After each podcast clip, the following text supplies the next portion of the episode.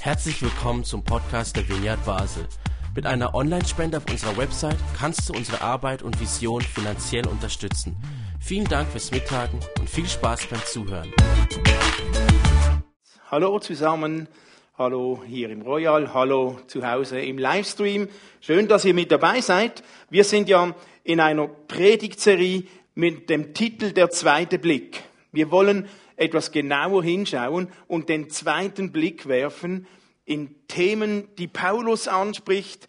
Wir sind in der Serie im Korintherbrief und wir hatten jetzt gerade einige Sonntage aus dem ersten Korintherbrief, wo Paulus viele Probleme angesprochen hat, die damals in Korinth wirklich da waren und er gefragt wurde. Und heute springen wir in den zweiten Korintherbrief mit unserem zweiten Blick. Anders als im zweiten, als im ersten Korintherbrief geht es im zweiten Korintherbrief weniger um konkrete Probleme und Fragen der Gemeinde in Korinth, sondern hier im zweiten Korintherbrief geht es Paulus ganz stark darum, was ein Nachfolger, was ein Schüler, was ein Jünger, was ein Gesandter von Jesus denn tun sollte und was er sein lassen sollte.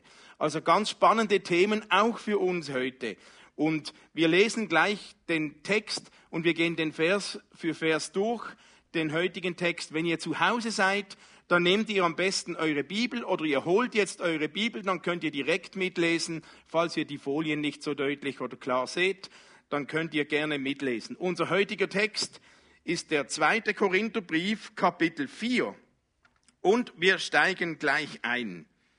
2. Korinther 4, Vers 1, da sagt, schreibt Paulus, weil Gott uns in seiner Barmherzigkeit die herrliche Aufgabe übertragen hat, seine Botschaft zu verkünden, verlieren wir nicht den Mut.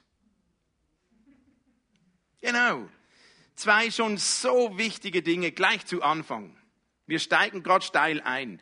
Weil, also nicht den Mut verlieren hat einen Zusammenhang, den Paulus hier ernennt, weil Gott uns in seiner Barmherzigkeit eine herrliche Aufgabe übertragen hat. Wir haben eine Aufgabe bekommen von Gott. Einen Auftrag. Und zwar nicht einen, den wir nur zähneknirschend, mühsam unter Druck, jetzt muss ich halt auch das noch, der, ein, keinen Auftrag, der uns nur in Stress bringen soll, sondern Paulus sagt, einen herrlichen Auftrag, einen guten Auftrag, eine schöne Aufgabe, eine Aufgabe, die Erfüllung bringen soll, die etwas mit uns macht und nicht, die uns unter Druck bringen soll oder uns unter Zwang bringen soll. Und ich denke, das ist schon etwas so Wichtiges, was, was Paulus sagt. Und auch in der heutigen Zeit dünkt mich das wichtig. Es geht im Christsein um weit mehr als nur um unser persönliches Seelenheil. Ob ich jetzt in den Himmel komme oder nicht. Es geht um mehr. Es geht nicht nur um mich. Es geht nicht nur darum, wie es mir geht, ob es mir jetzt gut geht oder nicht, sondern wir haben eine Aufgabe bekommen von Gott. Wir haben einen Auftrag bekommen. Gott traut uns etwas zu. Gott traut dir etwas zu. Gott will uns als Mitarbeiter. Gott sucht dich als Mitarbeiter. Gott will, dass sein Reich lebt. Gott will, dass Werte seines Reiches benannt werden, gelebt werden, gezeigt werden, erzählt werden, aufblühen. Und das ist unser Auftrag. Das heißt, wenn wir Christ sind, geht es nicht nur darum, jetzt geht es mir endlich besser. Es geht darum, dass Gott mir zutraut, dass ich mithelfen darf, dass sein Reich wächst. Ich finde das großartig. Mir fällt das auf, wenn ich, wenn ich Christen frage, warum bist du gläubig? Dann höre ich meistens nur Antworten so im Segment, weil Jesus mich gefunden hat und mich geheilt hat und mich gerettet hat und mir Sinn gegeben hat und mir. Und das ist alles gut. Okay? Aber ich höre immer, weil Jesus mir, mir, mir, mir, mir, mir, mich. Und das ist okay, das gehört auch dazu. Warum höre ich so selten, dass jemand sagt, ich bin Christ? weil Jesus mir zutraut, dass ich teilhaben darf und mithelfen darf am Bau von seinem Reich. Es geht um ihn, um sein Reich. Es, wir haben eine Aufgabe. Es geht nicht nur um mein Seelenheil. Und Paulus steigt da gleich ein. Das ist eine herrliche Aufgabe, die wir haben. Und er sagt, er benennt jetzt hier die Aufgabe zu verkündigen. Seine Botschaft zu verkündigen. Und die Basis, das benennt Paulus auch so kompakt, eins nach dem anderen, Barmherzigkeit. Gott in seiner Barmherzigkeit, in, im Geiste der Barmherzigkeit gibt uns eine Aufgabe, seine Botschaft zu verkündigen. Und weil das ein Gott der Barmherzigkeit ist, ist für Paulus, das sehen wir nachher auch selbstverständlich, dass eine solche Aufgabe versteht er als Diener, als Dienen und nicht als Herrscher.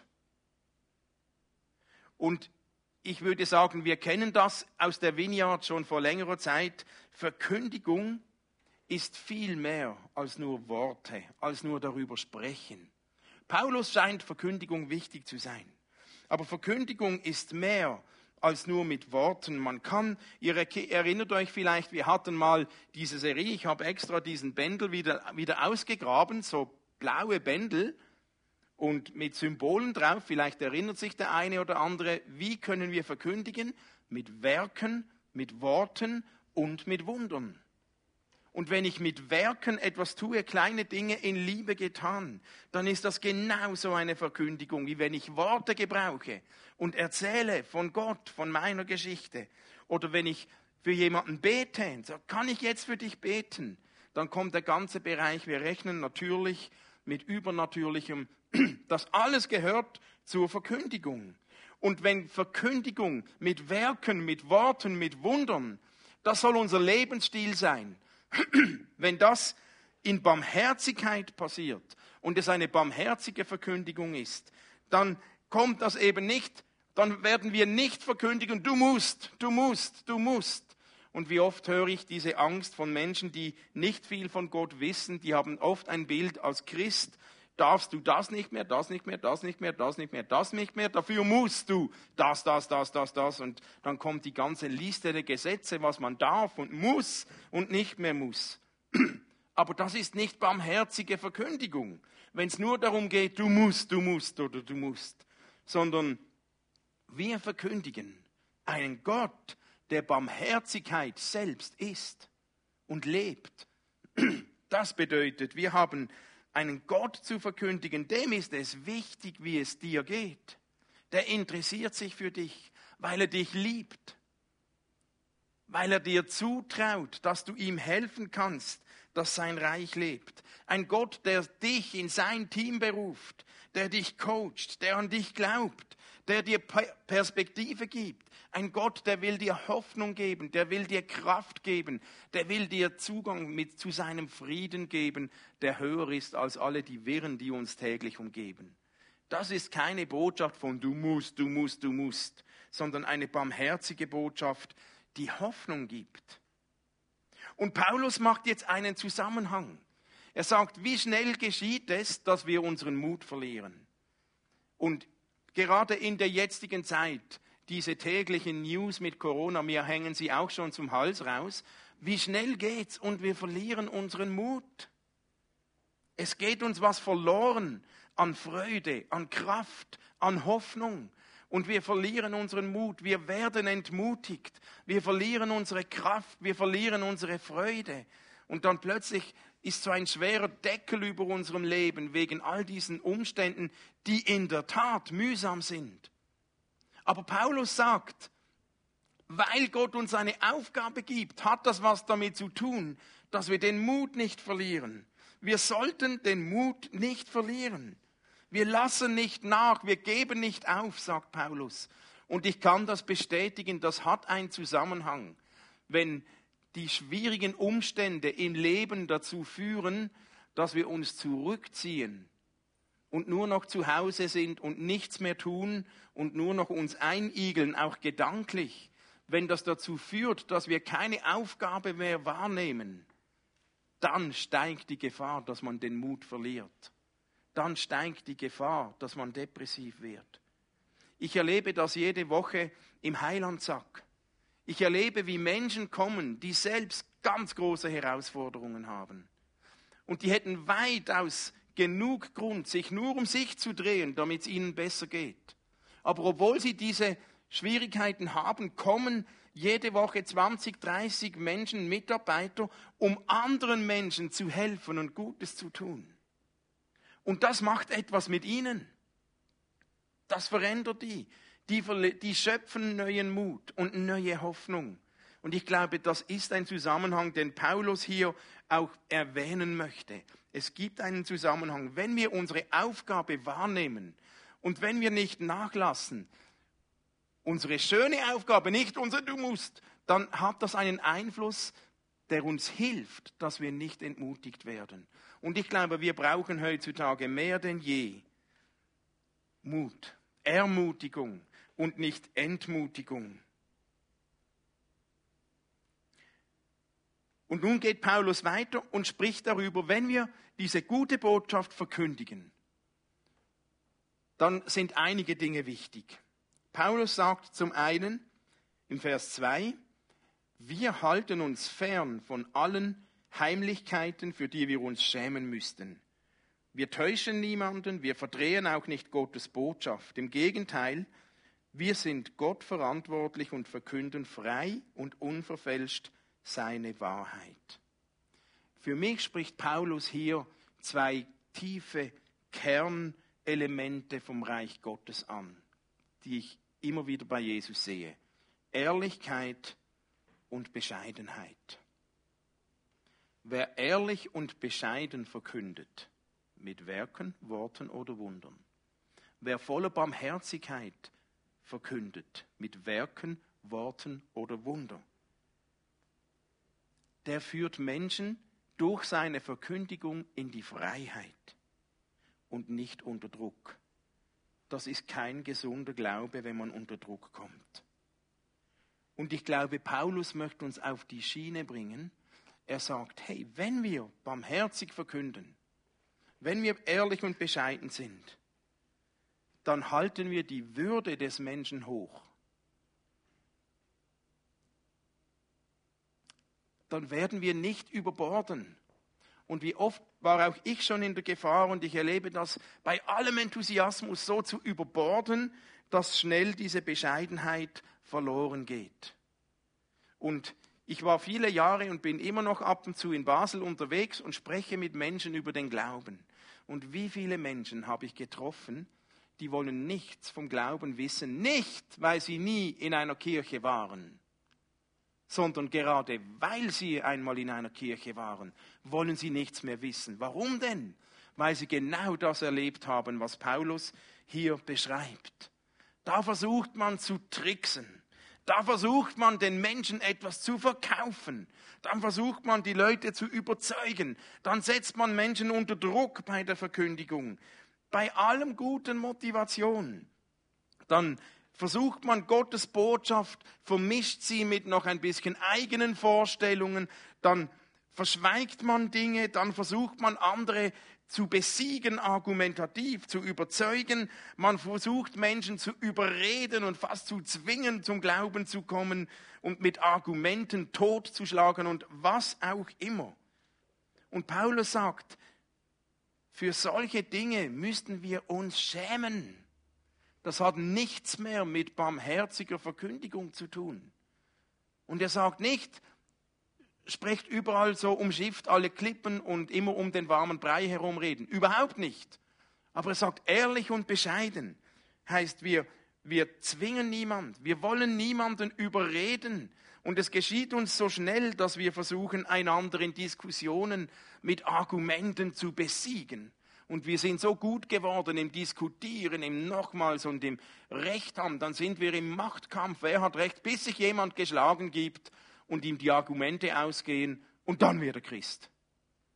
Und das geht ja nicht nur beim Christwerden, manchmal auch so in Diskussionen. Und Paulus sagt, nein, eben nicht. Von solchen Dingen halten wir uns fern.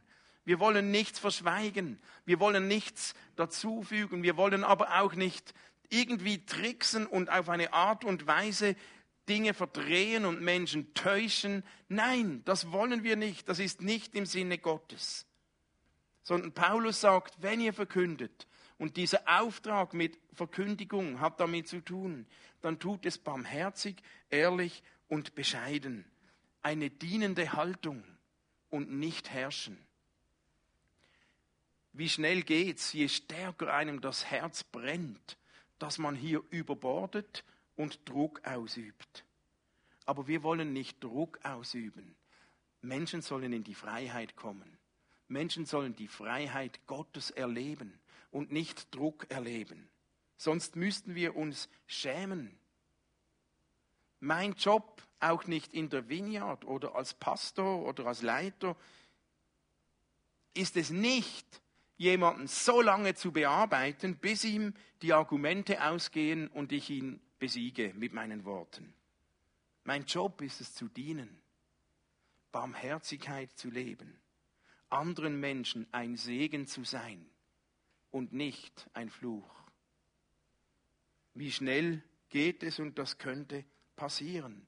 Und Paulus liefert gerade noch im nächsten Vers eine Erklärung nach, ich ziehe den Vers vor, eine Selbsteinschätzung, die uns hilft, dass uns das nicht passiert, die uns hilft, dass wir niemanden täuschen müssen, dass wir nicht etwas schönreden müssen, den Leuten nur noch nach dem Mund sprechen, nein, dass wir ehrlich sein können. Was hilft uns dabei? In Vers 5 sagt Paulus, hey, nicht wir sind der Mittelpunkt unserer Predigt, sondern Christus, der Herr. Wir sind nur eure Diener aus Liebe zu Jesus. Der Mittelpunkt ist Christus, ist Jesus. Es geht bei unserem Auftrag zu verkünden nicht um mich, nicht um uns. Es geht nicht um die Vineyard Basel. Es geht nicht um eine Kirche. Es geht nicht um mein Reich. Es geht um sein Reich. Es geht um Jesus Christus. Es geht um seine Liebe. Es geht um seine Barmherzigkeit. Es geht um seinen Auftrag. Er ist es, der uns beruft. Er ist uns, der uns bevollmächtigt. Er ist uns, der uns Kraft gibt. Und er ist es, der uns inspiriert. Und ich hoffe, dass es uns gelingt, Menschen zu inspirieren, diesen Jesus zu suchen, zuallererst diesen Jesus zu finden. Manchmal sage ich, es geht zuerst, da gibt's einen Gott und der ist interessiert an dir und an mir. Und dafür braucht's zuerst mal noch gar keine Kirche. Wenn ich den mal aber finde und wenn ich diesen Gott kennenlerne, dann braucht's eine Kirche, weil, weil dann, dann brauche ich andere, um zu wachsen, um vorwärts zu kommen, um inspiriert zu werden. Aber es geht nie um uns. Es geht um ihn. Und es ist das Wunder der Gemeinde, dass wir uns alle treffen, ist ja nicht, weil wir alle dasselbe Hobby haben oder alle gleich denken, sondern weil wir uns um denselben Mittelpunkt drehen. Wir wollen lernen von ihm, von Jesus. Wer sich selbst predigt, wer etwas verkaufen will, wer andere überzeugen will, der will meistens seine Macht ausbauen sein Reich bauen, aber nicht das von Jesus. Weil das Reich von Jesus musst du nicht andere besiegen, musst du nicht etwas verdrehen. Da geht es nicht um mich. Ich muss niemanden überreden, sondern ein Zeuge sollte das erzählen, was er selbst erlebt, gesehen und gehört hat und nicht andere argumentativ totschlagen. Nun, also Paulus, der fährt da gleich so richtig rein. Unser Auftrag soll uns helfen, nicht den Mut zu verlieren, die Verkündigung. Es geht aber nicht um uns, es geht um ihn, um seine, um sein Reich, um Jesus Christus. Und nun sagt er in Vers 3, die rettende Botschaft, die wir bekannt machen, bleibt nur für die dunkel und verhüllt, die verloren gehen da möchte ich etwas ausholen. Da habe ich etwas länger dran rumstudiert und gearbeitet. Was meint Paulus damit? Und Jesus hat ja das auch schon erwähnt. Er hat auch schon gesagt, ich bin gekommen, um zu suchen oder um zu retten, was verloren geht. was ist denn gemeint, wenn wir von Verlorenheit sprechen? Ich sehe und erlebe es nur allzu oft, dass wir Christen bei Verlorenheit sofort als erstes an die Hölle denken. Verlorene Menschen sind Menschen, die nicht in den Himmel kommen, sondern in die Hölle. Und diese in meinen Augen sehr einseitige Vorstellung von Verlorenheit bewirkt leider ganz oft, dass wir so ganz schnell in die Denkkategorie kommen, wir sind die drin und die anderen sind die draußen. Drin und draußen, wir und die anderen. Und dann ist man schnell in dieser Denkkategorie. Wir kommen in den Himmel, die Verlorenen in die Hölle. Dann gibt es so Unterschiede, dann wird man so zweideutig. Und wie schnell fällt man, wenn man über Verlorenheit spricht, genau in dieses Denkmuster. Und ich glaube, das ist nicht im Sinne Gottes. Es ist ja genau dieser Ansatz. Wir sind hier drin, die anderen gehen verloren, die viel zu oft eben zu Distanz führt zu den Verlorenen. Die Verlorenen, die, die machen wir dann weit weg, die sind ja draußen, führt zu Distanz und wir sitzen so schnell in der Rolle der Pharisäer mit einem Überlegenheitsgefühl. Wir, wir sind drin. Wir haben's. Uns kann nichts keiner möchte sich dem freiwillig nähern. Wer ist interessiert, dem ich etwas erzählen will, wenn ich ihm erzähle, du bist draußen, kommst in die Hölle und ich bin, ich bin drin. Das schafft Distanz. Aber eigentlich geht es Jesus gerade ums Umgekehrte. Jesus wollte nie Distanz schaffen. Im Gegenteil, um Jesus herum haben sich die Verlorenen gescharrt. Jesus hatte gerade keine Distanz aufgebaut zu den Menschen, die nichts von ihm wussten, von denen, die von den Pharisäern als Verlorene bezeichnet wurden. Und ich glaube, es gelingt uns nur dann, Verlorenheit weiter zu fassen, wenn wir nicht in erster Linie als Reflex bei Verlorenheit immer zuerst an die Hölle denken. Hölle spielt übrigens in der Bibel und auch in der Botschaft von Jesus bei weitem nicht die dominante Rolle. Das war nicht das zentrale Thema von Jesus. Hölle spielt in der Bibel und bei Jesus nicht eine derart wichtige Rolle, wie sie es im Mittelalter dann getan hat. Oder in den all diesen mittelalterlichen Abbildungen, die wir heute so oft sehen. Dort ist das zentrale Thema. Aber die Juden oder viele Juden selbst damals glaubten selbst nicht einmal an ein Leben nach dem Tod.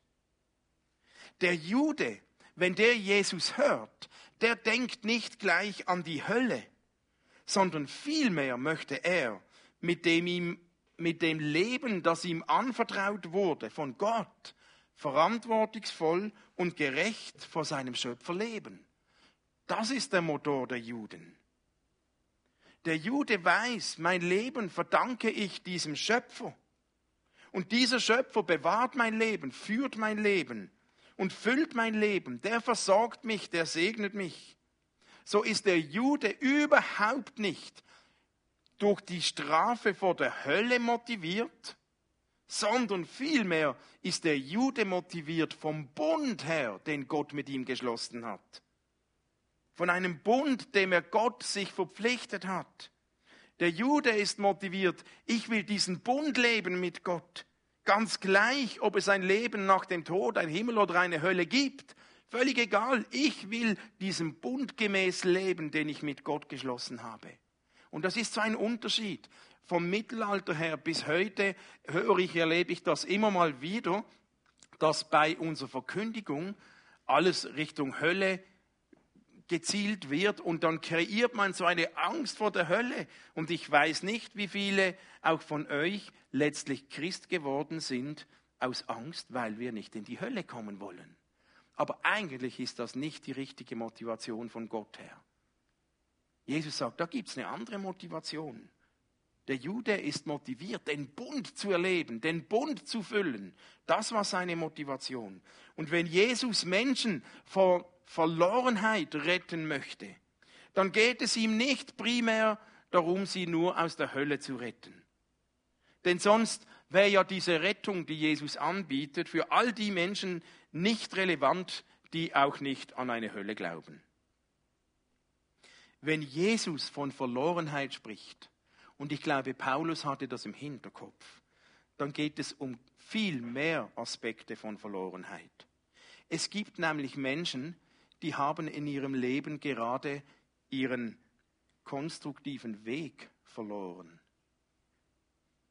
Es gibt Menschen, die haben gerade ihr Ziel aus den Augen verloren. Es gibt Menschen, die haben den Sinn ihres Lebens verloren. Wieder andere haben gerade ihre Hoffnung verloren. Und einige haben das gesunde Maß verloren. An Arbeit, an Sport, an Alkohol, an PC, an Sex. Wieder andere haben Freundschaften oder gesunde Beziehungen verloren, die in Brüche gegangen sind. Es gibt Menschen, die haben ihre Würde verloren, ihr Ansehen verloren, ihre Anerkennung. Es gibt viele Menschen, die haben gerade ihren inneren Frieden verloren in ihrem Herzen. Die kommen nie zur Ruhe. Es gibt so viele Menschen, die haben ihre Moral verloren ihre gesunden Werte verloren. Es gibt Menschen, die haben ihre Lebensfreude verloren. Und man könnte noch so viel anfügen. Aber Verlorenheit kann so viel mehr sein und vielfältiger sein als nur die Hölle. Und Jesus hat genau diese verlorenen Menschen, die ihren Weg, ihren Sinn, ihre Moral, ihre Würde, ihre Lebensfreude verloren haben, diese Menschen hat Jesus gesucht. Er wollte Rettung sein für diese vielfältige Art von Verlorenheit. Und die Menschen haben das gespürt, denn die verlorensten der Verlorenen haben sich in Scharen um Jesus versammelt die wurden von ihm angezogen. Die spürten, da ist jemand, der bringt mir etwas für mein Leben, eine Kraft, einen Inhalt in mein Leben zurück. Sie haben gehofft, dass Jesus ihnen hilft, ihren Weg wiederzufinden, ihre Moral wiederzufinden, ihren Frieden wiederzufinden, ihre Perspektive, ihre Würde wiederzufinden, ihre Menschlichkeit, ihre Unschuld, ihre Hoffnung wiederzufinden. Jesus hat solche Menschen angezogen. Und wisst ihr, wenn wir Verlorenheit so definieren, dann gibt es plötzlich nicht mehr so ein die draußen und wir drinnen. Das fällt dann weg. Weil wenn Verlorenheit so umfassend gemeint ist, dann muss ich sagen, dass auch ich immer wieder ein Verlorener bin, der Rettung braucht. Weil auch ich verliere ab und zu meine Perspektive. Auch ich verliere ab und zu das Maß, das gesund ist. Auch ich verliere ab und zu den Frieden. Auch ich verliere ab und zu meine Hoffnung. Und auch ich verliere ab und zu gewisse Werte und verrenne mich in, in, in anderen Wegen und Überzeugungen. Und auch ich brauche immer wieder diesen Retter, der mir hilft in dieser Not, die mich immer wieder da oder dort selbst einfängt. Wenn wir also von Verlorenheit sprechen, dann meinen wir das eben nicht im Sinne von die da draußen und wir da drin. Ihr kommt in die Hölle und wir in, in den Himmel, sondern es geht darum, dass Gott auf einer großen, großen Suche ist und alle Menschen, die auf irgendeine Art Verlorenheit in ihrem eigenen Leben entdecken, von diesem Gott, von diesem Jesus eingeladen werden. Und in diesem Gott jemanden finden können und sich retten lassen können in ihrer Not. Was hat Jesus gesagt? Kommt alle, kommt zu mir, wenn ihr müde seid, wenn ihr verloren seid wenn ihr angeschlagen seid, wenn ihr auf den Felgen seid, wenn ihr keine Perspektive, keine, kommt zu mir und gebt mir eure Sorgen und lasst mich euch retten aus dieser individuellen Verlorenheit. Wenn wir zurückgehen zum Auftrag, zur Aufgabe, die Paulus am Anfang benannt hat. Menschen, die gute Botschaft verkünden, könnte dann heißen, mein Auftrag ist es, ich helfe Menschen, ihren Frieden wiederzufinden.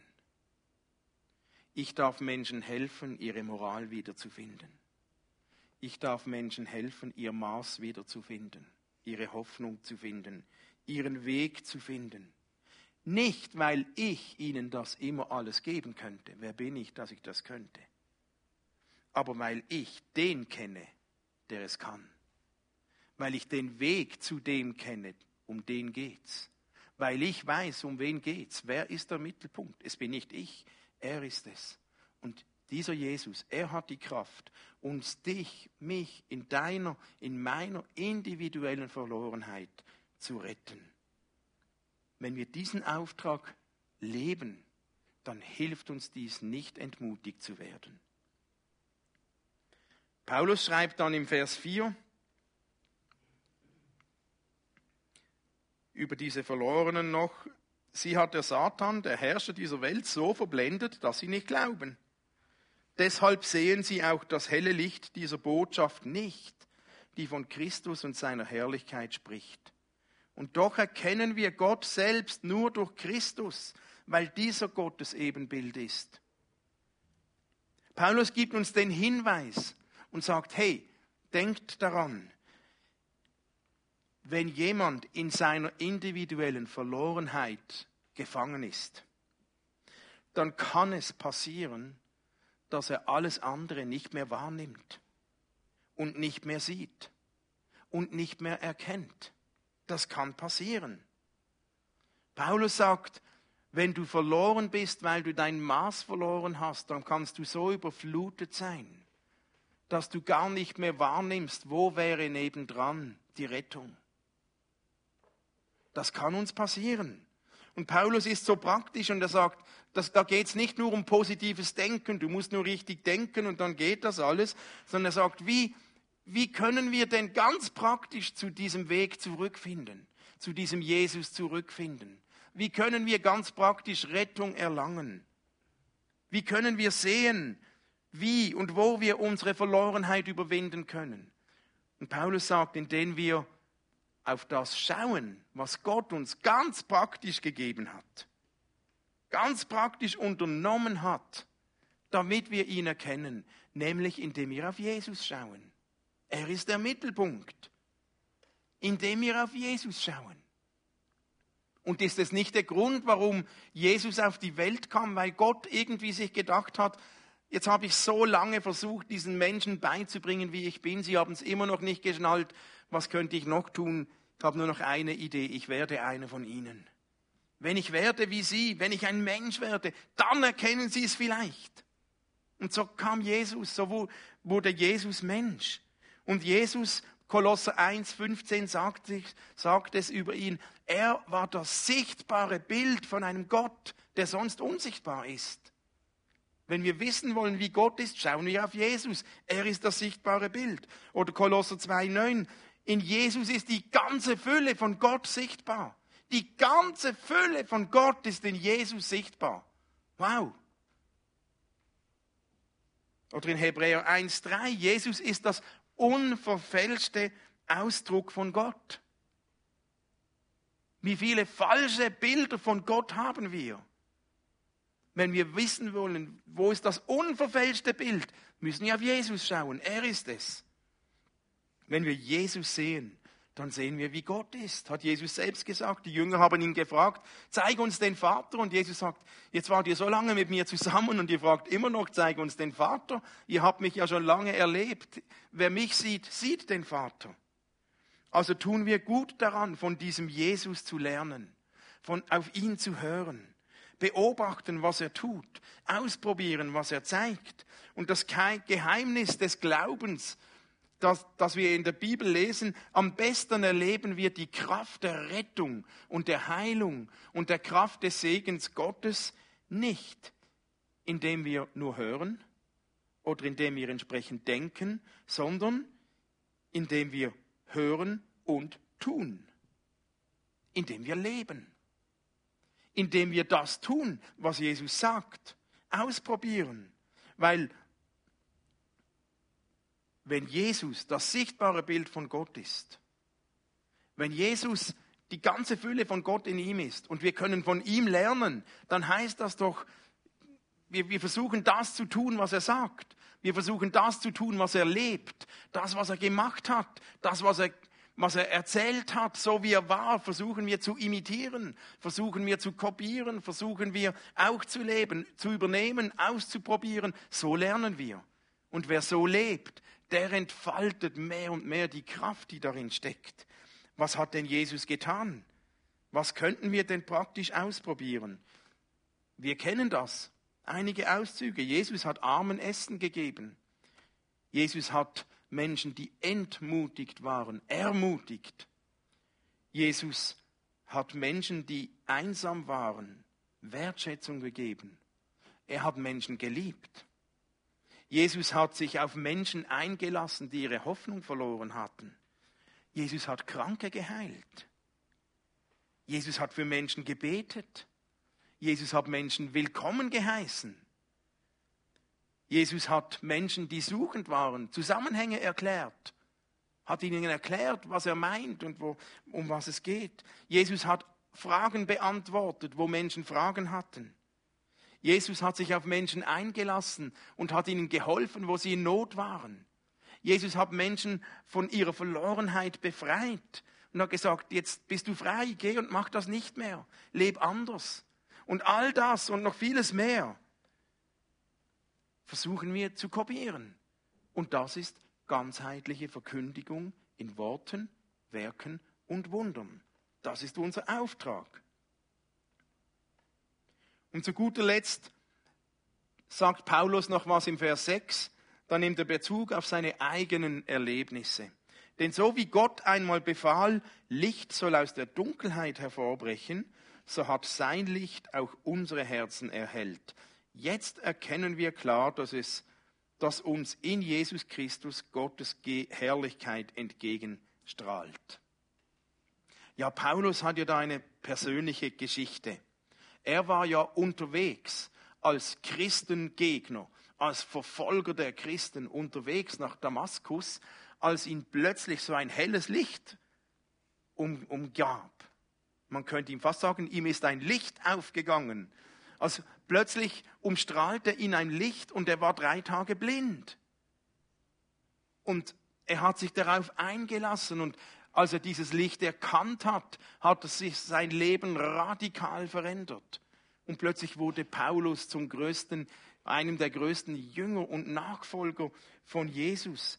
Er ließ das zu, weil er auch bereit war, darauf einzugehen und sich nicht nur, so bin ich und alles andere interessiert mich nicht.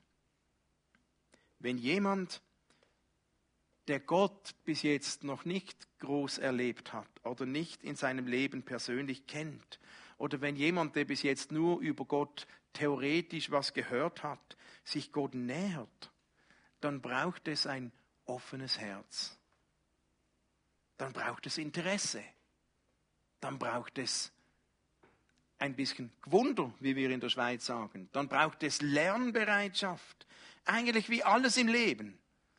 Wenn wir irgendwas Neues lernen wollen im Leben, dann kannst du es nur lernen, wenn es dich interessiert und wenn du bereit bist zu lernen. Wenn du dich auf Neues einlässt. Und genauso ist es doch mit diesem Jesus. Und das ist vielleicht wieder so der Grundmodus, haben wir schon oft darüber gesprochen, eines Jüngers, eines Nachfolgers von Jesus. Wie sollen wir denn leben als Christen, als Jünger? Was ist ein Jünger? Ein Jünger ist ein Schüler. Und was ist die Aufgabe eines Schülers? Der muss lernen. Ein Schüler muss lernen, sonst ist er nicht Schüler. Und wir sollten eigentlich leben als Schüler. Lernen. Ich will einen Lebensstil lernen, der offen ist zu lernen. Der offen ist für Neues. Der offen ist, von diesem Jesus zu lernen. Und ich bin noch längst nicht angekommen am Ende. Ich habe noch das Leben lang Zeit. Aber ich bete, dass ich nie in, in einen Modus komme, wo ich denke, jetzt weiß ich's. Jetzt kenne ich's. Jetzt habe ich's geschnallt. Jetzt kann mir niemand mehr was Neues sagen. Jetzt ich's, bin ich genug lang dabei, um das geht's, abgehakt. Jetzt muss ich nichts mehr lernen. Von diesem Moment an hätte ich verloren. Aber Jesus, Paulus sagt und Jesus sagt, hey, du kannst das Leben lang Lernender bleiben. Und so möchte ich leben als, als Jünger, als Schüler von Jesus. Ich will lernen, was hat er gesagt?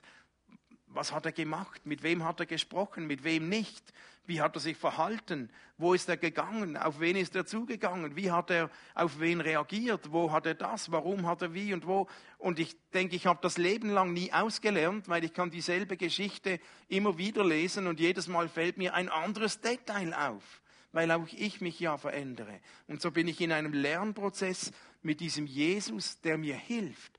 Es geht nicht um mich. Ich versuche lediglich so zu leben, dass er das Zentrum ist.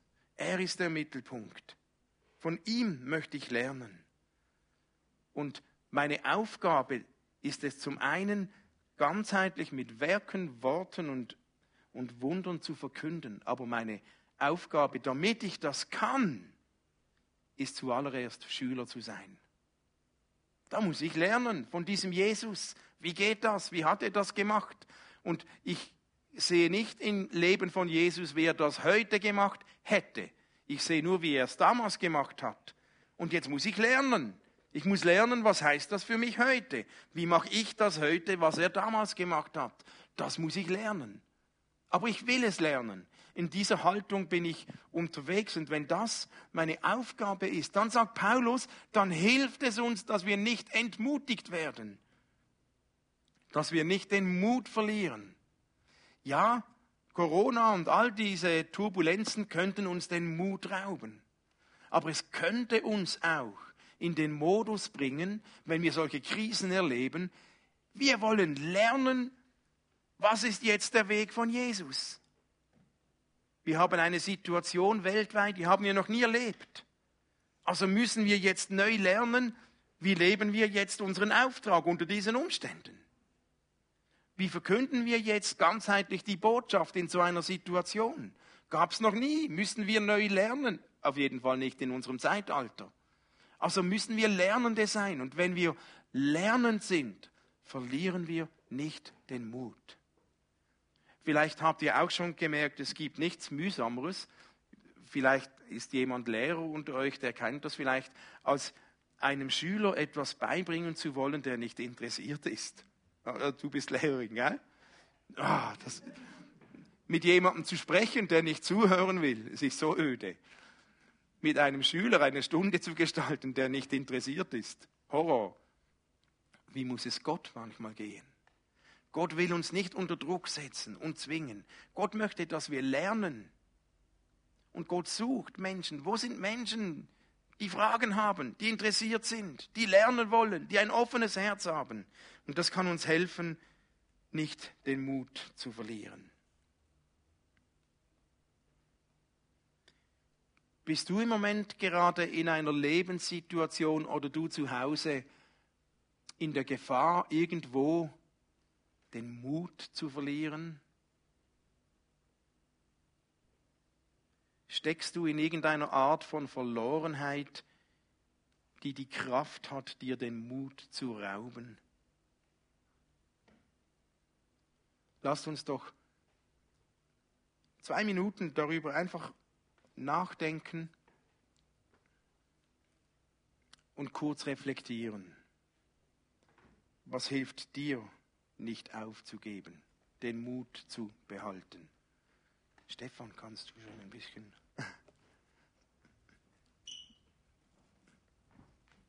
Wo brauchst du gerade Ermutigung?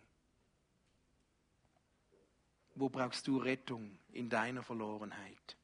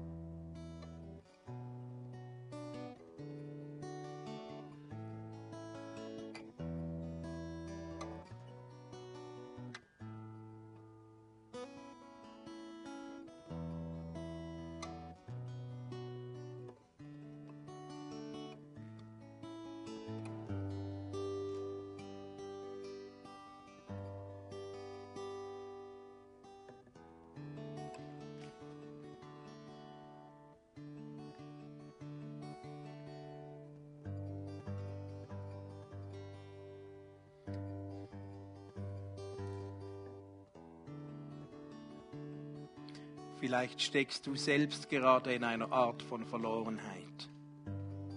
Vielleicht hast du gerade den Mut verloren oder die Hoffnung oder das Maß oder den Überblick oder was auch immer. Dann ist die gute Nachricht für dich heute, Jesus ist da und will dich retten aus deiner Verlorenheit. Jesus will dir helfen, einen Schritt weiter zu gehen. Jesus will dich ermutigen und ich möchte gerne dafür beten.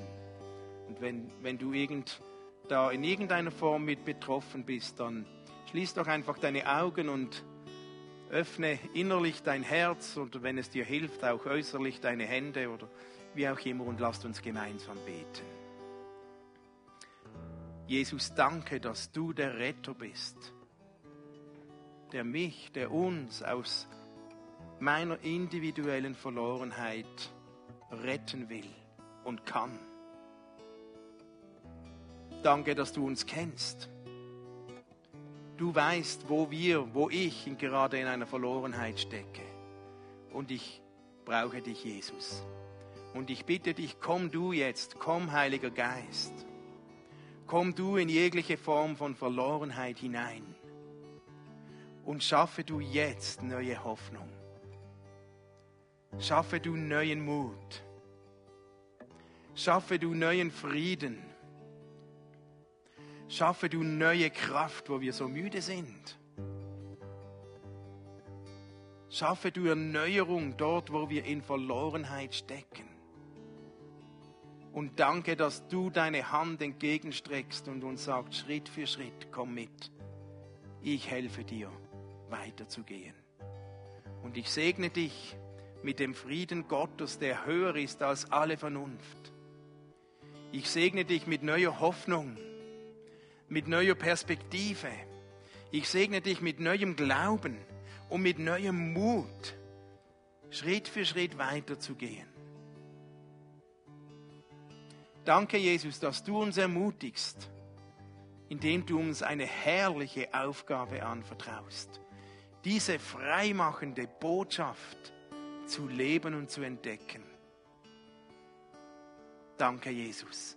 Segne uns, nimm uns mit und gebrauche uns, dass wir Menschen in unserem Umfeld ein Licht sein können, damit Menschen erleben, da gibt's einen Ort, der uns hilft aus unserer Verlorenheit. Gerade jetzt, 2020. Viele Menschen brauchen das. Wir brauchen das, Jesus. Komm und hilf uns. Danke dir, Jesus.